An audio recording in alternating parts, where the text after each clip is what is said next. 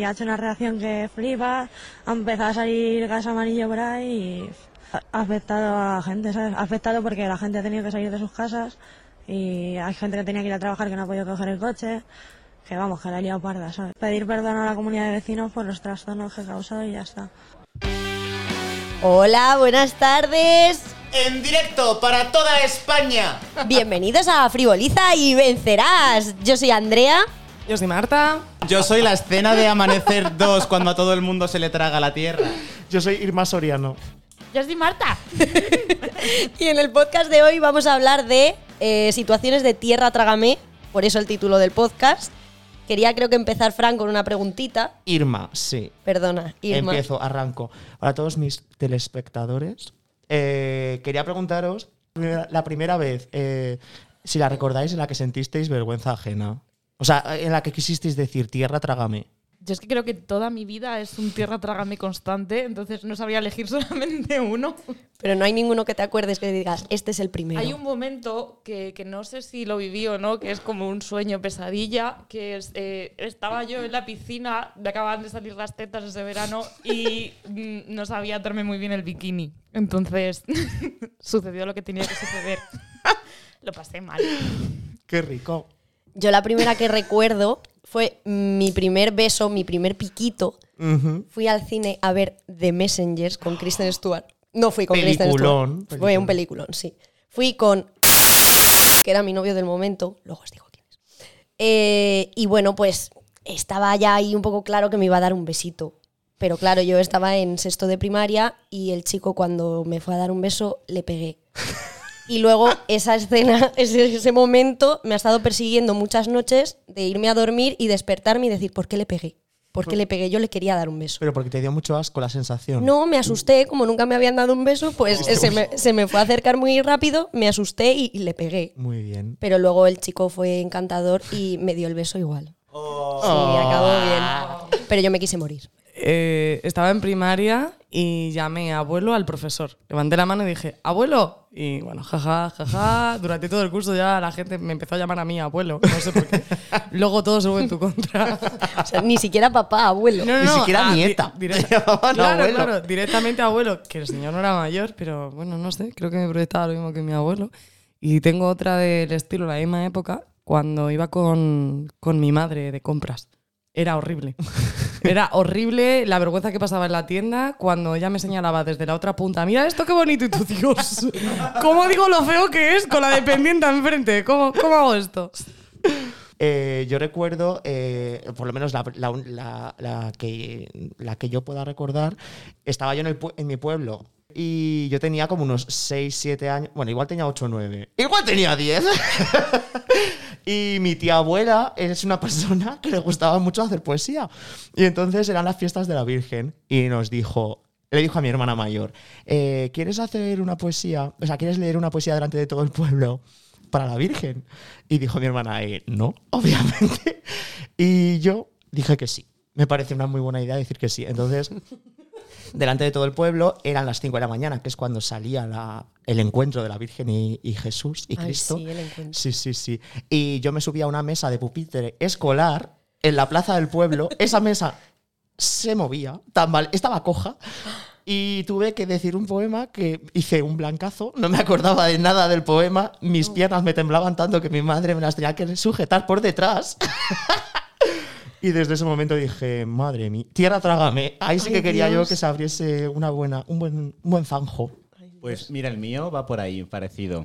No sé si es el primero de mi vida, porque no sé si os pasa esto de que encapsuláis los recuerdos y a lo mejor solo os acordáis de la última etapa de vuestra vida. Sí. Pero tendría unos 15, 16 años y estaba veraneando en un balneario de Murcia, ¿vale? Y entonces había noche de karaoke. Y yo llevaba toda esa semana pues con la gente que conoces ahí diciendo, sí, porque yo canto, porque yo canto muy bien, porque tal y cual. Y entonces, pues miré las listas de la canción del karaoke, no me sabía ninguna, pero me atreví con la de Escuela de Calor, porque dije, yo del principio. Yo he ido a la escuela. Yo el principio Y lo hace saco. calor en Murcia. Yo el principio lo saco y luego ya vamos tirando. Bueno, igual éramos como 60, 70 personas.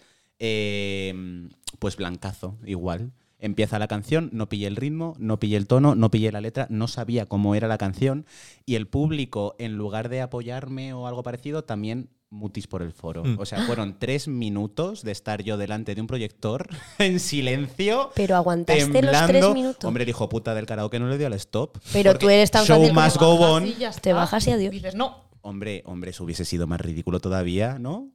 Yo, En yo plan, yo creo que dejo el micro y me voy y desaparezco. Yo estuve ahí tres minutos y cuando terminó la canción me fui, me senté y no volví a hablar nunca más. Nunca más, hasta ahora. Que has hecho podcast, ¿no? Pero porque vosotros sois personas vergonzosas en general en vuestra vida. Mazo. Yo no. Yo creo que, que no. Tenéis no, ya no vergonzosas, yo creo que no va por ahí. Es, ¿Tenéis sentido del ridículo? Depende de las cervezas que me haya tomado. Buah, iba a decir ahora, Ya, sí, si bueno. voy sobrio, sí, te lo Claro, juro. a ver, no, no contamos el alcohol. Entonces, mm, No tengo, no. Yo, yo creo también. que personalmente hablo por mí y no tengo sentido ridículo y me doy cuenta cuando veo la cara de la gente. cuando veo cuando veo las reacciones de las personas de, de eso, ¿no? O de tus amigos diciendo, corta, corta, Sí, corta. en plan, tía, ya.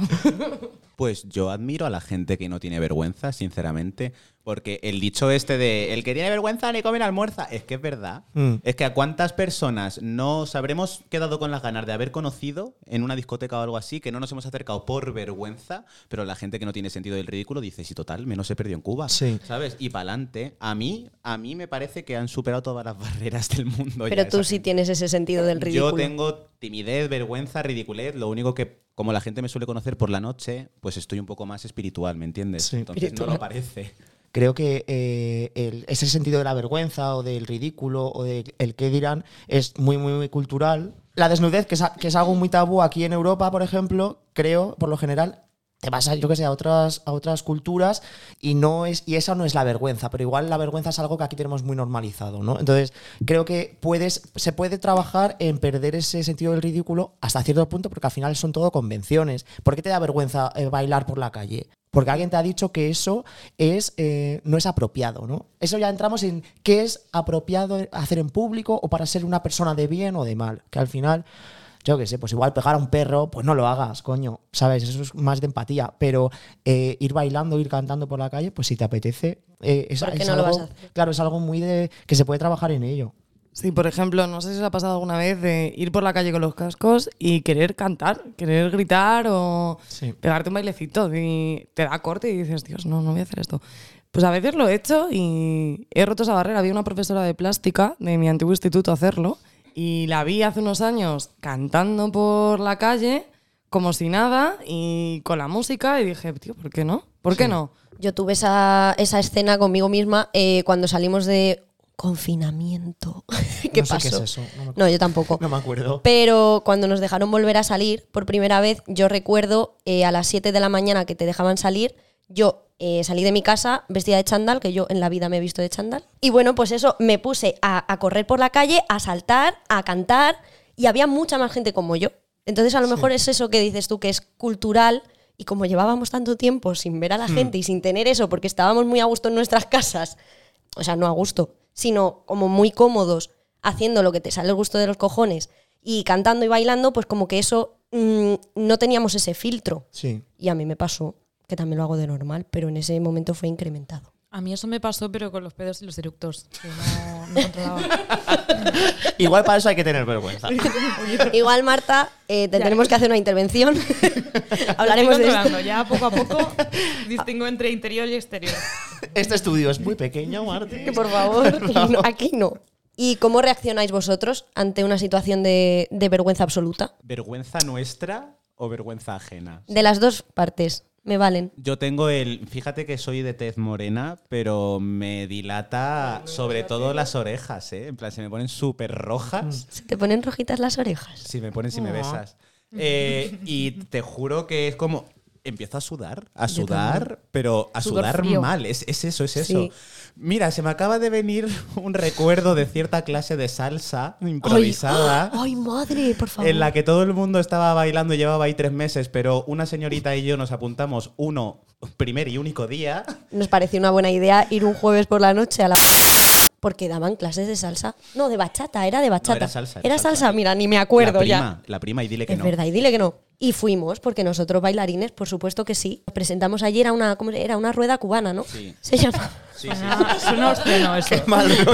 Explícalo mejor. Bueno, pues una rueda cubana Vale.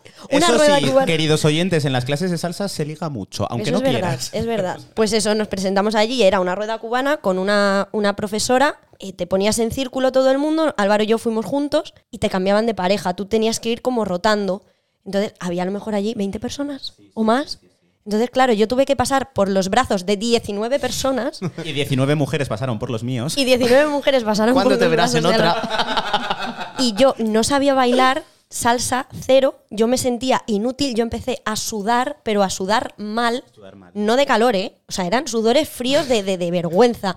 Y cuando llegué a Álvaro, otra vez, que yo es que necesitaba llegar a él otra vez, le dije, vámonos.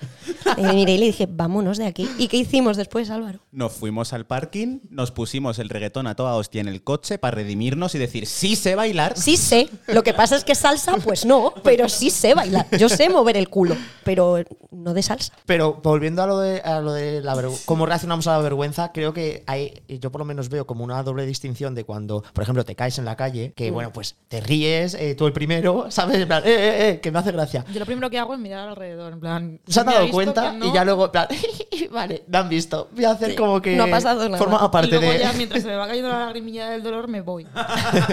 Pero después hay otro tipo de vergüenza que es la vergüenza de- igual de humillación, por ejemplo, ¿sabes? De cuando, eh, por ejemplo, un un profesor te pone en ridículo delante de la clase, que ahí no te, da- no, no te puedes reír. Ahí te entra la lágrima de esta que hemos hablado o la rojez en la cara. La de dices- orgullo, la lagrimita del O orgullo. cuando, o cuando la has cagado y sabes que lo has hecho mal y, y te avergüenzas de tu comportamiento y dices, madre mía, aquí no me puedo reír. Esto, esto, esto no es una bromita. Entonces, eh, la primera es muy fácil de llevarla, ¿no? Porque, bueno, te ríes tal o, o sales corriendo, pero la segunda es duro. Es duro. O sea, tú o te ríes o sales corriendo, ¿no, Fran? Yo, yo creo que sí que pues, se puede hacer una diferenciación, claro. O sea, evidentemente. Entre. Es que todo depende, depende de- de- del cagancio que estés haciendo. Porque te puede estar parando la policía porque estás cantando.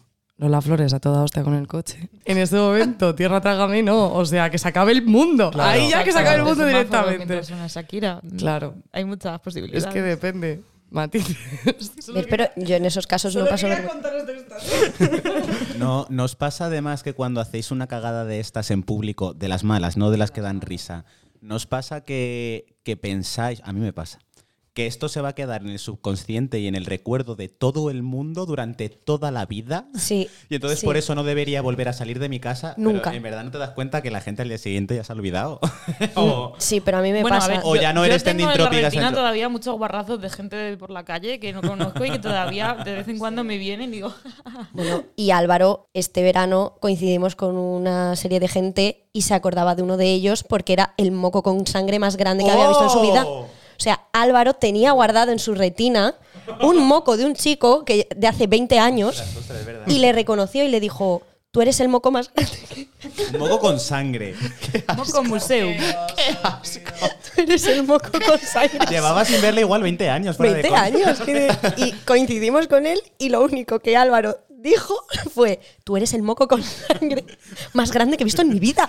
Me acuerdo perfectamente y es como, pues qué vergüenza. O sea, a lo mejor ese chico ha estado yendo a terapia para olvidar ese momento y llegas tú 20 La años después. na- nadie se va a acordar de tu Nadie moco se va a nunca. acordar. ¿Quién se iba a acordar? Y de repente llega este señor y se lo recuerda. El eh, moco gigante fiesta. solo está en tu cabeza. ¿no? Ya- No existe. Seguro que no era tan grande y Álvaro era gigante. Pues se escucha como la gente se acuerde de todo. Qué mal, ¿eh? yo no hago este ya, podcast. yo me muero. A ver, yo creo que al final tienes que relativizar y pensar, la vergüenza es una construcción. Es que lo es. ¿Tenéis alguno, algún ejemplo de un momento de tierra trágame, pero que no os haya pasado a vosotros directamente? Que lo hayáis visto por la calle y lo habéis interiorizado como propio y habéis dicho, menos mal que no soy él. Te da hasta vergüenza, de hecho, cuando ves un momento así, tú, Sí. tú sientes Por la eso he vergüenza dicho de la ver- otra vergüenza ajena. Sí, sí. Yo tengo uno grabado en la retina, como dice Álvaro, de la gente no lo va a grabar en su, en su subconsciente. Yo lo tengo. Fuimos un día a la Peraleda y. Y la, y la Peraleda es un recinto donde salimos de fiesta aquí en Eso, Toledo. eso. Sí, Hay que contar entonces, todo, claro. una amiga nuestra se acercó al chico más guapo de la discoteca, le dio una palmadita en la espalda, el chico se giró, miró para abajo porque ella era un poco bajita y le dijo, hola, eres muy guapo, ¿quieres bailar conmigo? Cogió el chico y le dijo, "Em, no, y se volvió a dar la vuelta. Y yo ahí de verdad, dije, Durísimo. La amiga bajita eres tú, ¿verdad? La, la amiga soy yo. No, no, no. O sea, yo ahí pensé, menos mal que no soy yo. O sea, yo, a mí me pasa eso y me muero, pero que me muero. Porque fue tan cortante. El tío la miró con un desprecio, que era una chica bastante guapa, la Sí, verdad. era muy mona. La miró con un desprecio. Yo sudé por ella. Sí. Ella se lo tomó estupendamente y cogió y dijo, vale, adiós, y se fue. Y yo estaba en un rincón diciendo, madre mía, qué situación. Yo no te puedo hablar, yo no puedo decir cosas como concretas, pero sí puedo, o sea, en- hemos visto mucho en la noche toledana o de cualquier sitio, mucho intento de meter boca y mucha cobra y dices, uy, menos mal que no soy yo, porque eh, me iría a mi casa directo. O sea, muy duras, algunas muy duras, muy duras. Y ya no solo intentando meter boca, sino en el mundo de la noche también, los que van así muy espirituales otra vez, hay alguno que es que va en tal condi- o, o que se forma el típico corrillo a su alrededor por la forma extravagante, por decirlo suave, en la que está bailando, ¿sabes? Y tú dices, ay, pobre muchacho, si es que él no es consciente. O sea, lo, lo mejor de ahí es que él no es consciente de lo que está haciendo y suda tres, y yo que lo estoy viendo desde fuera sufro la vergüenza por él. Y dentro de 20 años llegarás y le dirás, hiciste el ridículo una noche, yo te vi.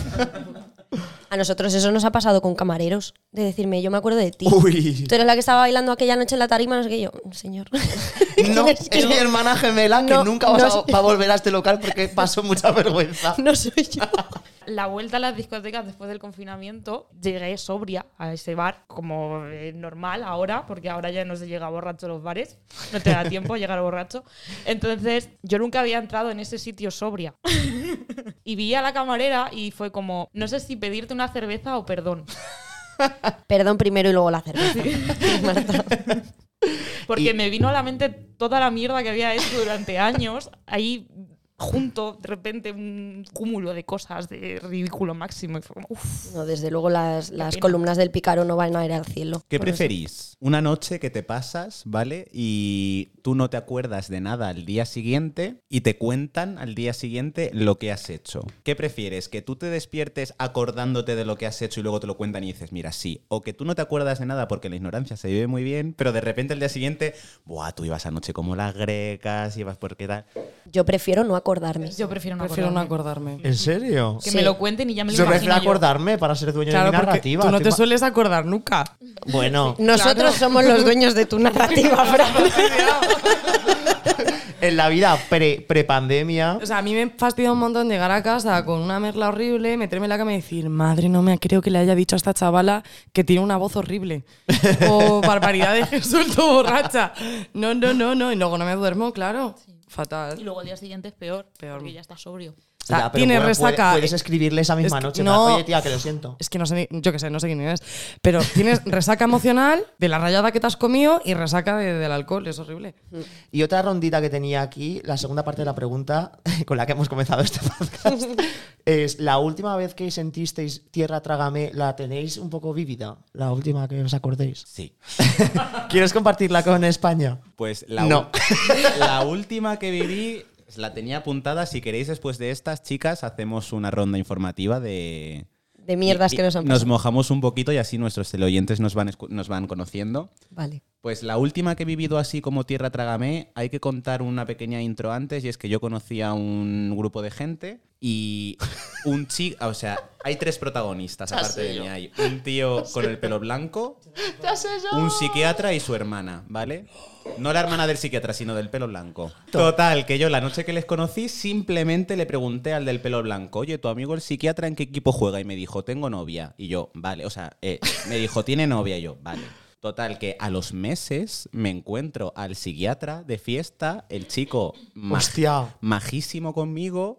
Y al final de la noche él estaba saliendo de una discoteca y yo decidí seguirle cuando él se iba y le dije, oye, perdona, que es que antes me has preguntado mi nombre o me has llamado por mi nombre y yo ni siquiera me sé el tuyo, ¿cómo te llamas? Estuvimos hablando durante una hora a la salida de la discoteca. El chico recuerdo que se estaba yendo. Bueno, pues tanto hablamos... Apuntes, salisteis a echaros un piti porque él también te dijo, sí, vamos a echarnos un piti juntos. Es verdad, es verdad. Entre piti y piti ya sabemos cuál es la técnica de Y Álvaro. entonces estuvimos, estuvimos una hora hablando de todo. Heteropero.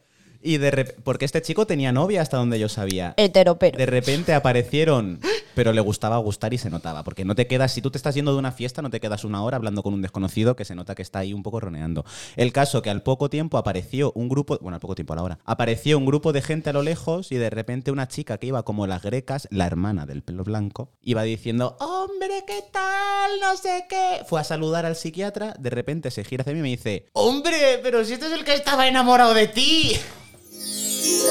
No, no, no, no, no, te lo juro. Muy duro. Yo en ese momento igual- me- no me puse rojo, me puse blanco, del, del descuadre, de decir, no puede ser, no puede ser. La chica tuvo a bien decirlo dos veces en alto, por, Por si, si aún en la primera por no si la aún habían no oído había bien. quedado claro. Yo le dije, tú eres un poco zorra, ¿no? y siguieron hablando de eso. El chico igual se quedó tieso como un palo diciendo, "Mir- sonrisa incómoda, ¿sabes? Es que no dijo nada. De- él también fue un momento de tierra trágame para él. Ah, sí. Ah, ¡oh! porque igual estaba roneando de verdad y ellos decían, igual se lo contamos a la novia. Gracias por darme esta vida, así no me siento tan culpable. De nada, cariño, yo estoy aquí para ayudar. El caso es que nada más hacer esa intervención yo dije, bueno, me voy que mis amigos me están buscando. Mis amigos se habían ido ya. Tuvieron que volver a por mí en coche con una botella de vino. Qué lástima. Verídico. Yo fui esa amiga. Estaba en la cama. Llevaba en la cama un rato. ¿De dónde salió la botella de vino? De la nevera, Marta, de la nevera. Pues, pues de dónde sale el vino, Marta. De la, De la uva. Que toda uva es tinta hasta que la pisan. Bueno, yo tengo uno eh, que es hace relativamente poco, pero es que fue tan vergonzoso. Que os voy a pedir que por favor no digáis más datos de los que voy a decir yo, porque no quiero meter en líos a otras personas. Vale, vale. O meterme en líos a mí. eh, con instituciones penitenciarias. No. Eh, eh, un día estábamos cursando unos estudios, no voy a decir cuáles. Entonces, y entonces estábamos, pues, por la noche saliendo de fiesta. Es que Andrea ya se está riendo mucho porque sabe por dónde va la vaina. Vale. Pues era Semana Santa. Había una procesión por toda la calle principal del casco toledano. Casco, el casco antiguo histórico. Y entonces eh, íbamos un poquito happies, ¿no? Habíamos leído muchos libros, entiéndase. Y, y entonces, pues de repente nos encontramos a una figura de autoridad, un profesor, eh, que estaba viendo esa procesión. Claro, a nosotros la procesión pues nos, nos la sudaba un poco en ese momento. Pero ese profesor... Nosotros solo queríamos llegar a la discoteca Claro. a la que nos dirigíamos. Pero ese profesor eh, sabíamos que jugaba en un equipo llamado el equipo de los maricones. Entonces, Sutil. entonces dijimos, o sea, en mi mente yo dije, esta es la mía, voy a, por el- voy a, voy a sacarme el trabajo de fin de curso. Entonces, en medio de la procesión fui a decirle, hola, ¿qué tal? Y le tocaba sutilmente el pechito mientras le hablaba. Vale, Claro. apunte. No fue sutil. no, no fue nada sutil. Y, y nada, pues le dije, a ver si algún día me haces una explicación de Toledo, no sé qué. Ese señor lo único que hacía era mirarme a mí Sí. con cara de socorro. Yo tuve mi Sí, momento sí, de sí. vergüenza ajena por culpa de Fran y miré a ese señor en cuestión y, y le dije, ¿estás solo? Llegó un punto. Que en no, el, lo el siento. problema es que no estaba solo porque llegó un punto en el que me dijo, estoy con mi familia. Y yo dije, ¡ah, qué guay! Preséntamelos. No me los presentó, obviamente. bueno, pues al final acaba- acabamos cruzando por el medio de la procesión y lo duro, la vergüenza, no llegó en ese momento. Llegó el lunes en clase con ese vergüenza. señor. Y el resto de curso no hubo contacto visual. Miré mucho a mis apuntes y mucho a las diapositivas. Y aprendiste muchísimo. Aprendí muchísimo. Oye, al menos no te llevaste denuncia. Eh, No, no me la llevé. Oye, por- es que eh, no iba a decir, yo era menor, pero no, pero casi. Ese fue el mismo día que casi a Yo, Martis sí, a mí, y eh, a mí. Iba a ¿Lo hacer un cuentas tú? apunte sobre Sí. esta noche fatídica. ese día, es que ese día fue muy fructífero para la vergüenza, fíjate. Sí. Esta noche todos salimos de fiesta. Sobre esta noche eh, vimos una historia paralela. Aquí la directora del podcast y yo. eh, Hola. Íbamos por la calle tranquilamente diciendo, ¡eh, Mr. Policeman! Íbamos cantando. El copyright, el copyright. Y justo bajando esa calle estaba la procesión. Entonces había un coche de policía y controlando quién bajaba, quién subía. Y nosotras, ¡uh! uh". Porque he de decir que veníamos del piso de un amigo de la facultad. Mm, Y, y claro, de repente, mm, no sé, nos queda mirando la policía Nos pita y, y, y pone las luces y nos quedamos Y nos, mal. y nos ¿Qué- hacen como claro. una seña con la mano para que nos acerquemos a ¿Qué ellos. querrán decirnos los señores policías, figura de autoridad? Y nos acercamos, nos Dadas apoyamos- de la mano, Sí. Martis y yo nos fuimos cogiditas de la mano, nos Nos apoyamos en acercamos, el nos apoyamos coche. En, en la ventanilla del policía y decimos, ¿qué, qué pasa? Nos dice, ¿sabéis que os podemos multar por lo que estáis haciendo? Y nosotras, ¿por cantar? ¿Por la calle? ¿Por ir de la mano? ¿Cómo? Eh, eh, ¡Homófobo, hijo de país! Dijimos, ¿pero por qué si solo estamos cantando y son las 8 de la tarde o las 9? Ya prontito. Dicen, ¿sabéis que no se puede beber en, dentro del casco? Y Martis y yo nos miramos las La manos, mano que no estábamos dándonos. eh, teníamos tenía cada una litronas. una litrona. Sí. Y no éramos conscientes de que esto estaba pasando. Entonces miramos a la policía y a la vez Volvimos a mirar a la litrona. y les dijimos, lo tiro, lo tiro, lo tiro, lo tiro, Tiramos lo tiro. Una papelera cinco pasos para atrás y en ningún momento nos giramos ni dejamos de perder el contacto visual con la policía. Tiramos las litros. Dando un pasito en marcha atrás y tiramos la litrona mientras decíamos, lo tiro, lo tiro. Lo tiro, eh, lo tiro, lo he tirado, ya está. Y la policía les hicimos bastante gracia, la verdad. Nos dejaron marchar y no contentas con eso, nos fuimos cantando Hey Mr. Policeman, I don't want no troubles. Al día siguiente, vergüenza, por supuesto. Ay, qué mal. bonito recuerdo Fue también. gracioso, fue gracioso. Es que no- ya- esto lo que voy a contar ahora no es un momento, sería como en, en el, ju- en el derecho un crimen continuado, ¿no? Estas noches que a la gente que ya de por sí hablamos mucho, cuando se nos va el filtro, pues hablamos más. Entonces, yo he contado mi vida en verso a, a- a tanta gente. Gente que no conozco, gente que no he vuelto a ver en mi vida y gente que a lo mejor he vuelto a ver pero no me acuerdo de ellas. Dar la chapa, dar y la al chapa. Y al día siguiente es como, pero que les cuento cosas muy íntimas a lo mejor a gente que no le importa. Yo doy mucho la chapa. Yo tengo, cuando bebo un poco de vinito, o De me zumito, paso con el de uvas. vinito claro. de zumito, eh, o con el ron, me pasa eso. Tú sales por una ciudad grande como Madrid, Barcelona o una ciudad con más de 100.000 habitantes y dices, ah, bueno, pero si no les voy a volver a ver en la vida, pero en una ciudad pequeña como la nuestra es que sabes que es muy probable que vas a volver a tener una interacción con esa persona y dices, es que ya no me va a querer nunca más. ya si su primera impresión ha sido esta, mal vamos. ¿Queréis que siga con la línea policía? Porque tengo un par. Sí, venga, O sea, sí. o ta- tengo una de caca. Ahí, que venga, incluye mete caca. caca, mete tengo, o sea, tengo podemos elegir. caca. Mira, tengo dos desnudos, uno en Holanda y uno en Lugo. El 15 en Galicia. Se me cayeron extensiones en la playa. Un hombre que te- le faltaba un brazo me hizo un chiste en el trabajo. Sobre que quería un cortado y lo pasé fatal. Esto no se corta, esto no se Creo que lo, corta. esto lo deberíamos mantener. No sé, no sé, tengo bastantes. ¿Qué os apetece oír? Esto no se corta, eh. Vamos a seguir con la línea Cosas de documental sexo, policía. tengo cosas de sexo Y que luego me ya han pillado y me han a pasado de sexo. cosas. Cosas de sexo las dejamos ¿Qué os apetece? Decidme. sexo al final. Yo seguiría con la línea policial. Vale, bueno, pues vale. Eh, yo tengo una historia que también tiene que ver con la policía, aquí en nuestra gran ciudad, ciudad imperial. Y es que después del confinamiento eh, sufrí un poco una regresión a los 16, supongo, a nivel mental y emocional. Y me comía la noche, una noche que acababa pronto. y con muchas medidas por el tema COVID, pero quería salir muchísimo, claro, como todo, supongo. Y una de estas noches salía de trabajar, eh, ella, trabajadora, clase obrera, salí de trabajar y me puse Shakira a toda hostia. Además la de la tortura. Porque es mi favorita. Yo necesito. La buena, la buena. La buena de Shakira. Me puse la tortura, salí de trabajar y no soy la mejor conductora del mundo, la verdad. Eso lo sé. Pero, bueno. Tampoco me- la peor. Tampoco la peor. Tampoco La la, peor. peor. Y La- es la otra marca. Salí de trabajar, me puse Shakira toda hostia y me iba pues con mis amigos que estaban todos ya, llevaban horas de, de cañas y de lo que sea. Y claro, me salté un stop. Pero me salté un stop y me salté dos semáforos en rojo. con la mala suerte de que, qué casualidad, que llevaba detrás de mí un coche de policía, pero de estos infiltrados. Secreta. De la De secreta. la secreta, infiltrados. El jefe infiltrado. Cuando llego al bar, de repente se bajan de. Pero llevaba dos coches, no uno, ¿eh? Dos coches de la secreta detrás. Yo con Shakira toda hostia chillando. Bueno, bueno, bueno, bueno, una locura.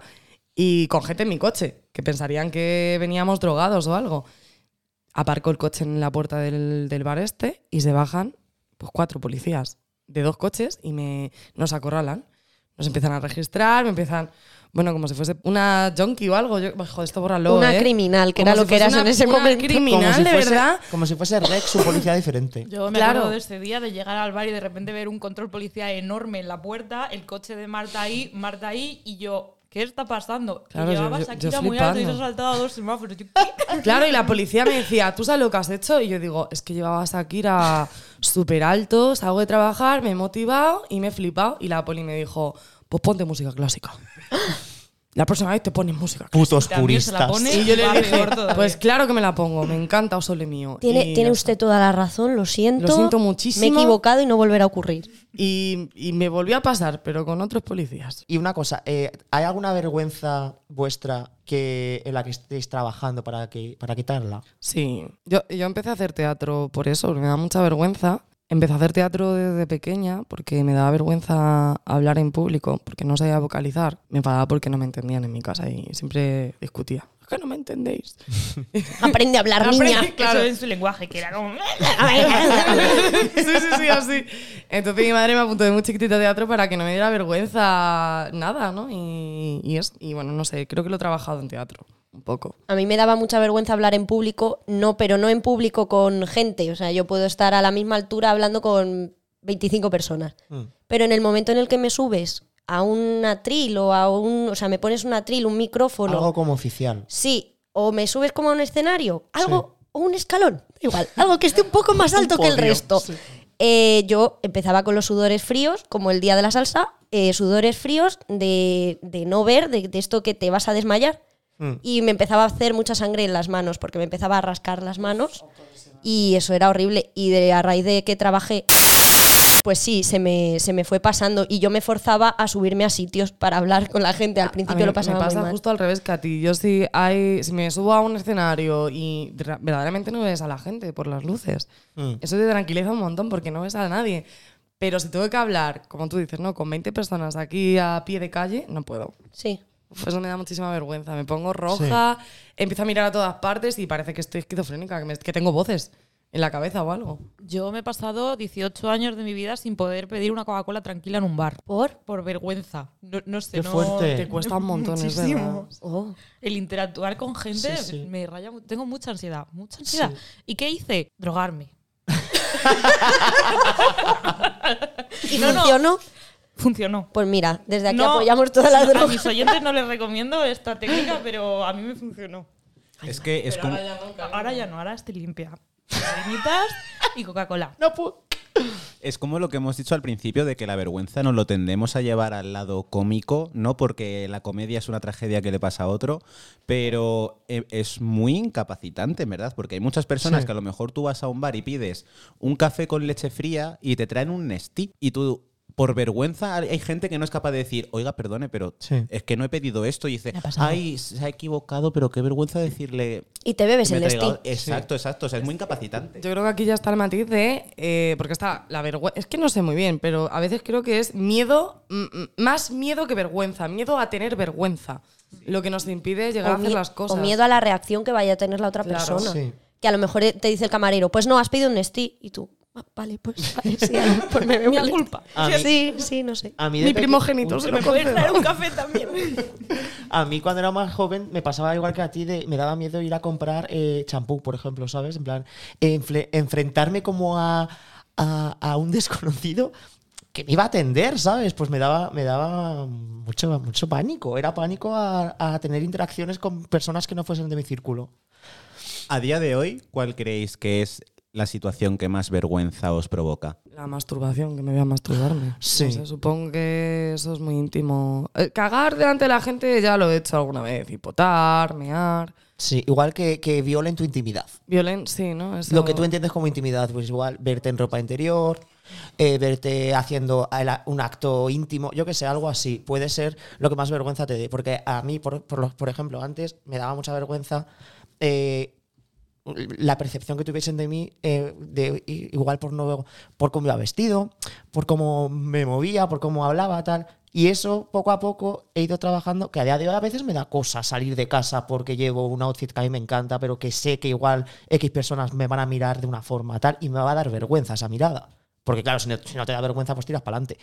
Pero en eso estoy trabajando y como que cada vez menos. Entonces creo que es más la intimidad. Y estamos haciendo un podcast en el que contamos nuestra, nuestra vida. Una- yo creo que también es, depende de cómo nos sintamos en, este, en, ese, en ese día, ¿no? Porque a veces no nos da vergüenza nada, nos comemos el mundo y, y luego te da vergüenza todo. Un día de repente eres un matojo de inseguridades. Sí, sí, sí. Y todo te da vergüenza, te da vergüenza exponerte eh, a la crítica. Eh, Es que simplemente con salir a la calle a veces Sí. puede ser un día horrible decir, Dios, es que hasta comprando el pan alguien me ha mirado mal y lo he sentido Sí. como que no le gustaba o que algo estaba haciendo mal, ¿no?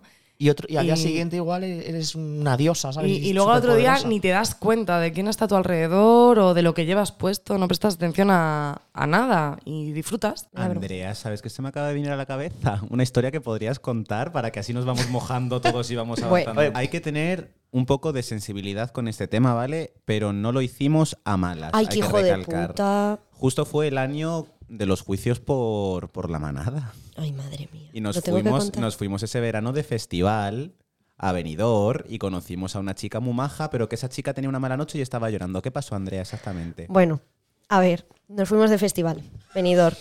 El Low 2018. Y bueno, pues estaban unos chicos con los que habíamos coincidido en el festival, en el grupo- un grupo de amigos. Álvaro estaba hablando con una chica. Entonces yo me acerqué y la chica estaba llorando.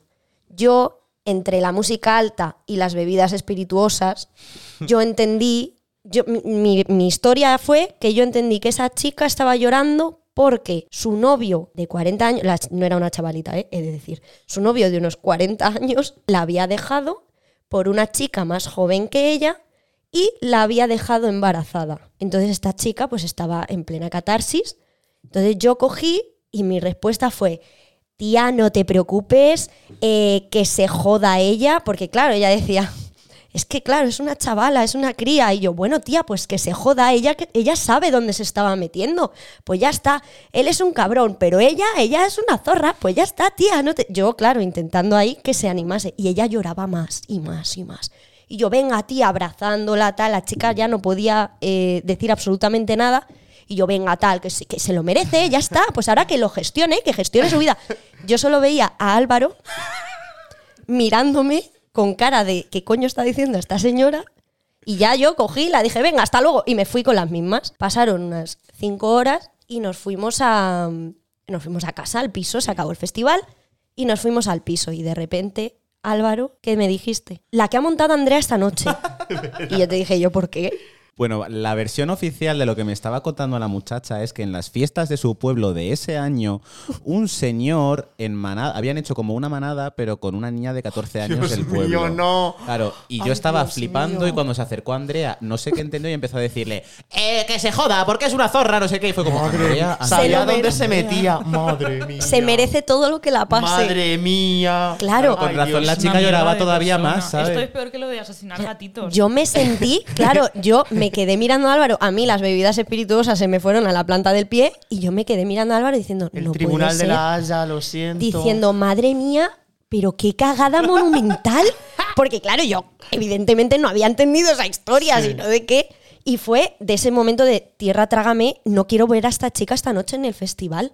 Y nos la encontramos y, sorpresa, no me saludó, por lo que sé.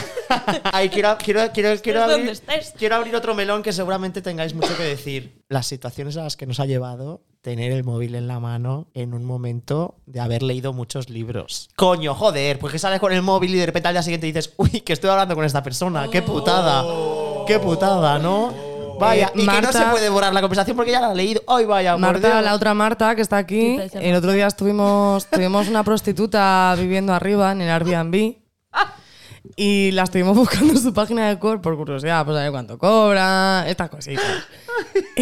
Y estuvimos horas buscándola ahí, estuvimos 40 minutos buscando a nuestra prostituta. Creo que estuvimos tres horas. Sí, tan- que- pero qué exagerada ¿Dónde está Wally? eres. ¿Dónde está Wally versión prostituta? El caso que abrimos eso, ese, abrimos ese melón. Ah, Esta, esta página estaba abierta, nos fuimos a dormir, al día siguiente se fue a clase. Ah, Pringada. Se puso en primera fila, abrió el ordenador Llegué tarde, estaba ya todo el mundo sentado, Todo el mundo profesor ya sentadito. dando clase. Abro el ordenador y se me abre eh, la pantalla con la página de escort transexuales de Barcelona. toma. El día del 8M, vamos. ¡Vámonos! Ay, ay, me acabo de acordar un momento de vergüenza ajena que tiene que ver con un ordenador también. Eh, yo estudié criminología, ¿vale? Y mis compañeros de clase, pues había uno en concreto que el primer día nos dijeron, ¿por qué había estudiado esto? Y él dijo, por morbo.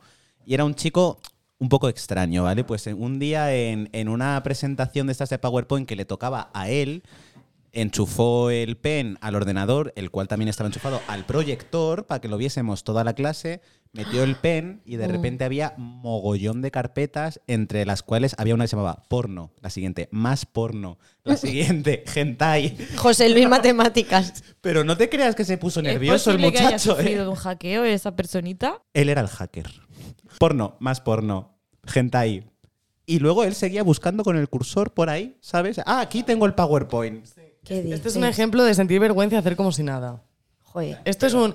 Hostia, qué cagarcio. Haré como si nada. Es que aquí los que sentimos vergüenza a priori fuimos los alumnos, la clase. El chico estaba muy tranquilo en ese momento. O supo disimular. Claro, muy bien. claro, yo creo que supo disimular. De, bueno, pues ya está, ya lo han visto, ya han visto que tengo porno, pues, pues El año pasado, el año pasado, era aproximadamente octubre. Llevaba un par de meses viviendo en un piso con otras tres chicas que estaban estudiando magisterio. Estaba en Galicia y no conocía a nadie. Pasaba mucho tiempo en el piso y ellas casi nunca estaban porque se iban los jueves a, a sus respectivas casas. Y a la hook. y a la hook. El caso, que yo siempre estaba sola y tenía una compañera, porque de, de las tres, una de ellas era otaku de esto, que, que jugaba mucho a cosas de otakus. ¿Se dice así? ¿Se dice otakus? Pues eso. Y era muy silenciosa. Era súper silenciosa. El suelo de parque nunca se lo veía andar. Fíjate lo silenciosa que era. Y yo iba andando por ese paseo como si fuese un elefante de una chatarrería.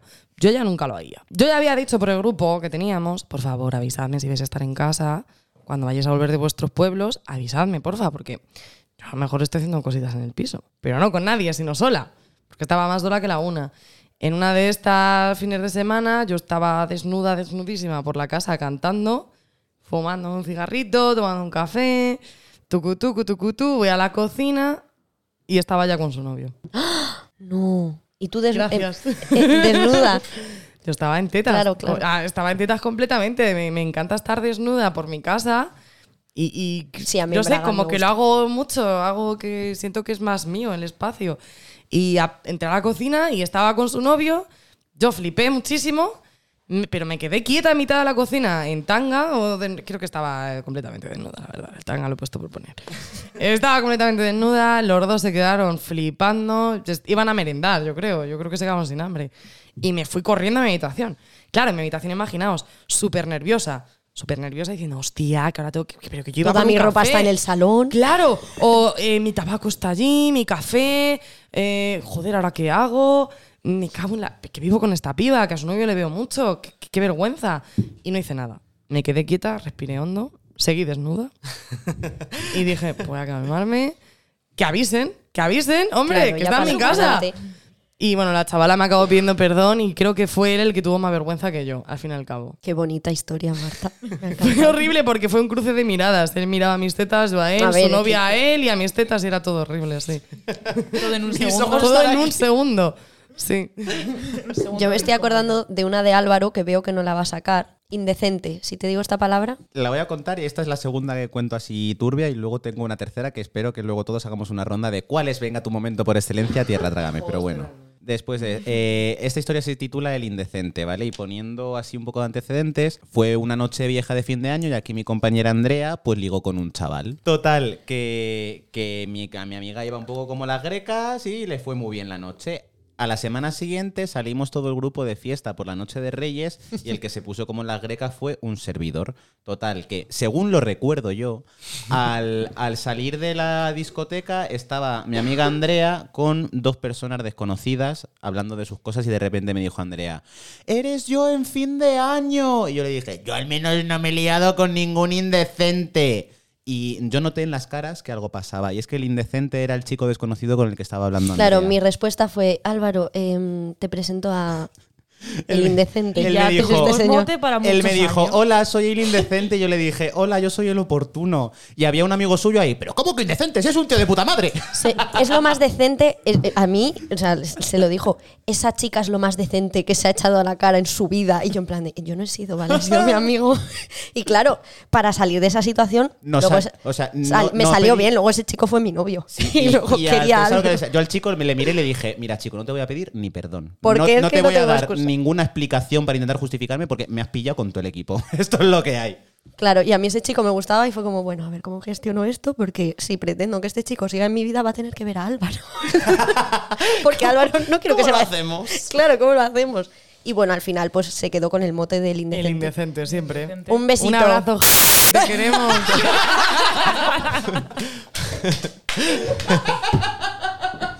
Será por, será por- ¿Sabe quién es el indecente? Esto- Venga. Que estaba en la playa. Estaba en la playa veraneando, tomamos unas bebidas espirituosas y. Bueno, ¿qué coño? Me bebí un ron cola y uno detrás de otro.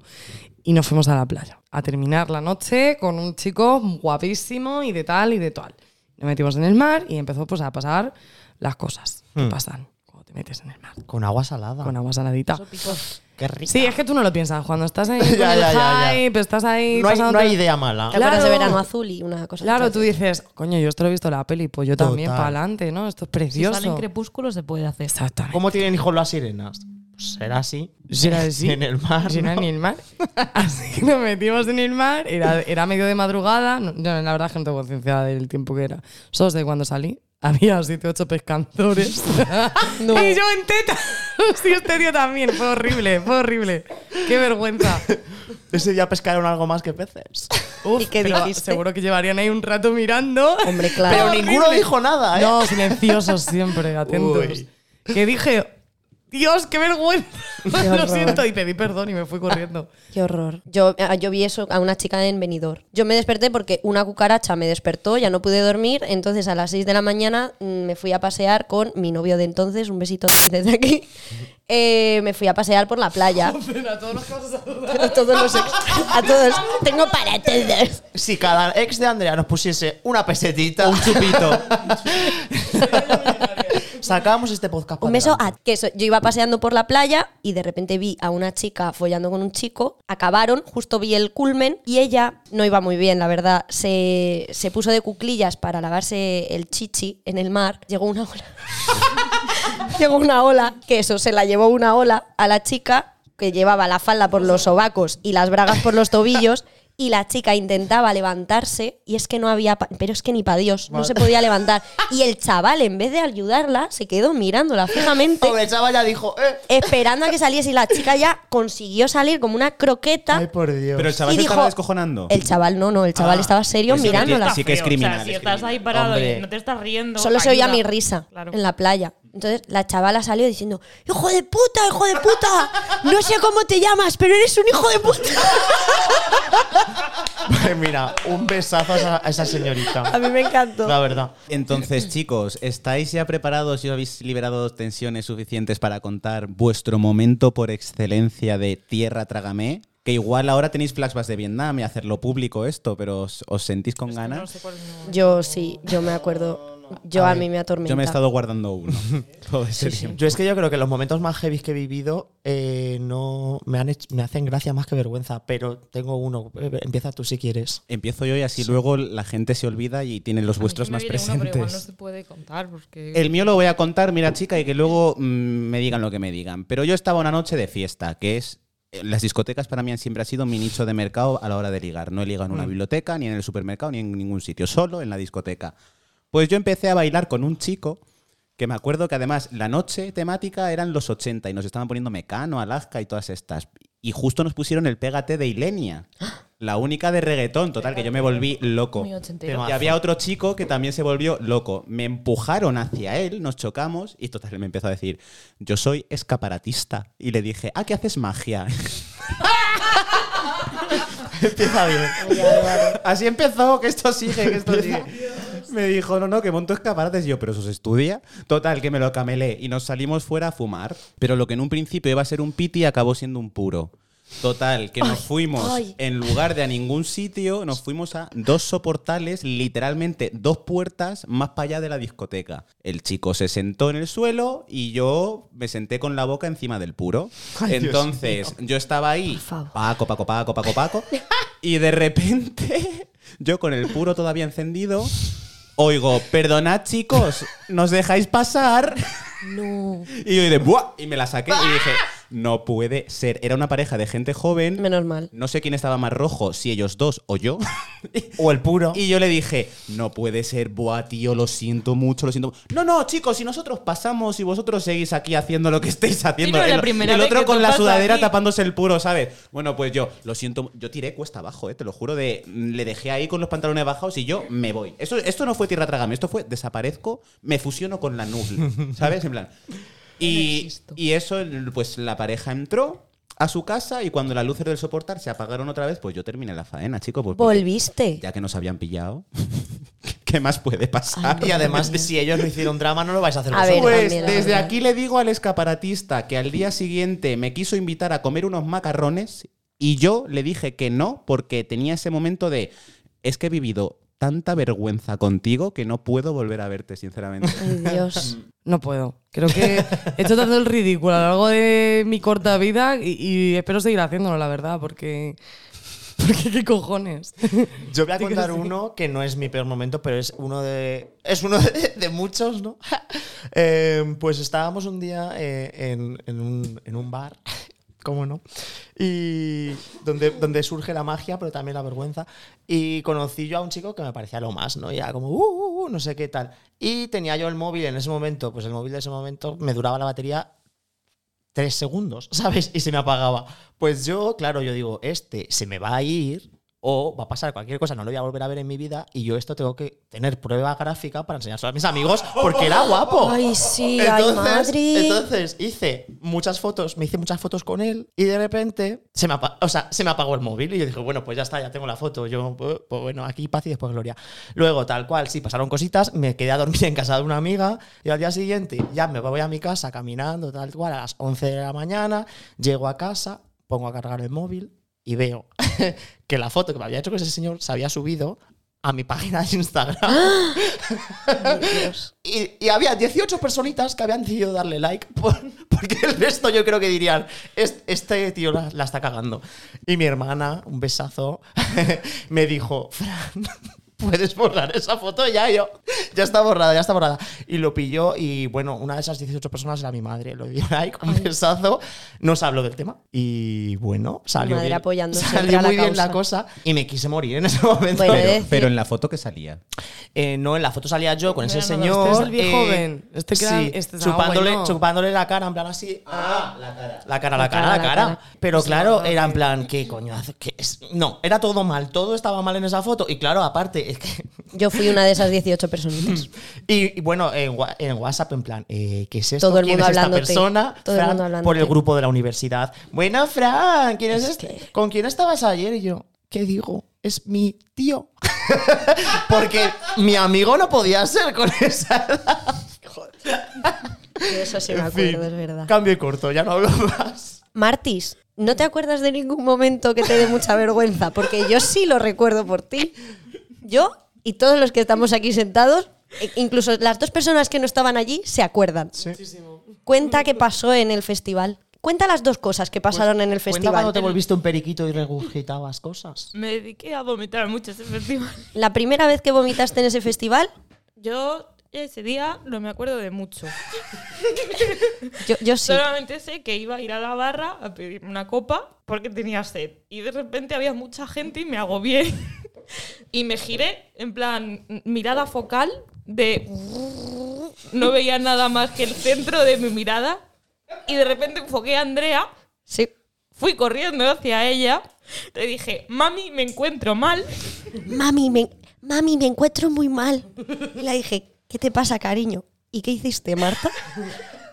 Le vomité encima. Me vomitó encima, pero no un fue un vómito como ¿cómo se llama la película esta? Chapapote. Venom. Flaver. Sí, chapapote. Venom, No, Venom. Venom. Era entre O sea, y Flaver. era chapapote, sí. Yo Lo eh, cual yo creo que Andrea agradece en el fondo. Hombre, me ha- Porque era un Anda, vómito que no a elegir, empapaba. puestos a elegir, agradezco que fuese chapapote y no fuese una pota real. ¿Verdad? Pero sí que es verdad que yo te miré con cara de, mm, bueno, porque a mí, o sea, estaba hay muy como orgullosa. Me quedé a gusto hay y dije. 30.000 "Ya personas en mejor". este festival. Y A lo mejor Me fui a bailar y te dejé ahí con el chapapote. Sí, sí, y pasaron gente por mi lado que les dio vergüenza ajena y me ofrecieron clines, me ofrecieron acompañarme a... a- Un beso a esta Ayuda gente. psicológica. Sí, porque esta señora cogió y se fue corriendo. Dije, no, me vomitó y me dijo, me encuentro mucho mejor y se fue. Y yo, "Ah, pues me alegro, Marta, de haber contribuido.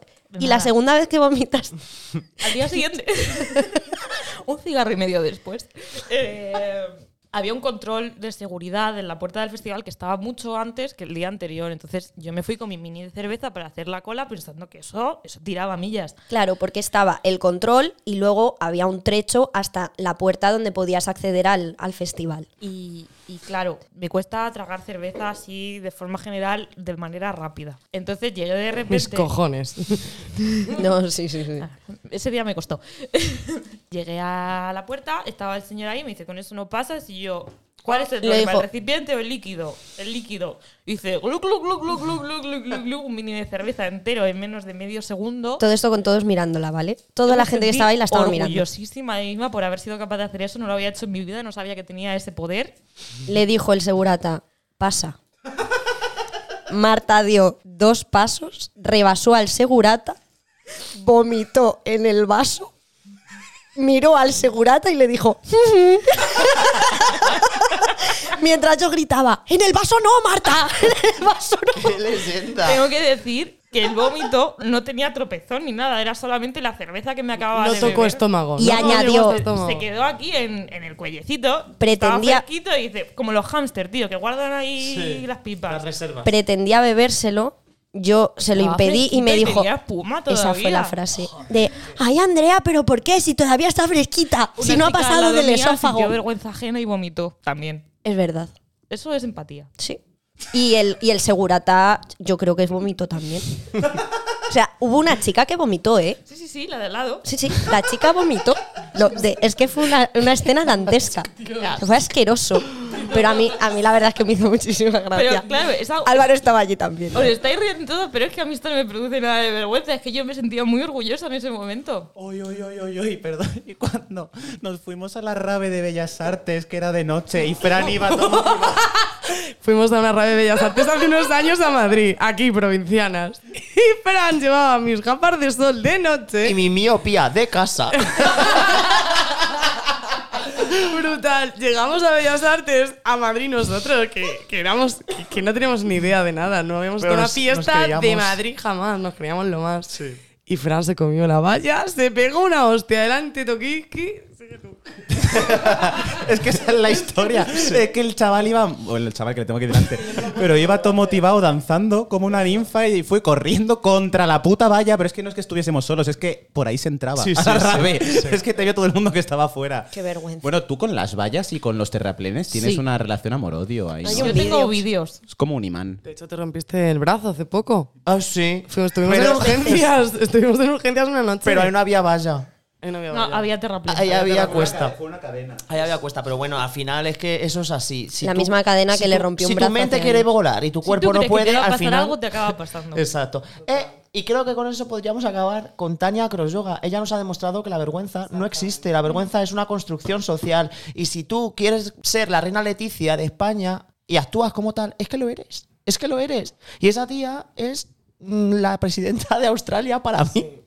Y cuando lo vas pensando es cuando te pasa. Total. Es así. Así que que se rían de ti, pero si tú, no- si tú te ríes de ti mismo, Exacto. Desde aquí un llamamiento a que si te caes por la calle, levántate riéndote tú el primero. Así cuando haya otro que se esté riendo le dices, ¿verdad? Que ha hecho gracia. Y ya está, duele menos. Es verdad. No duele menos.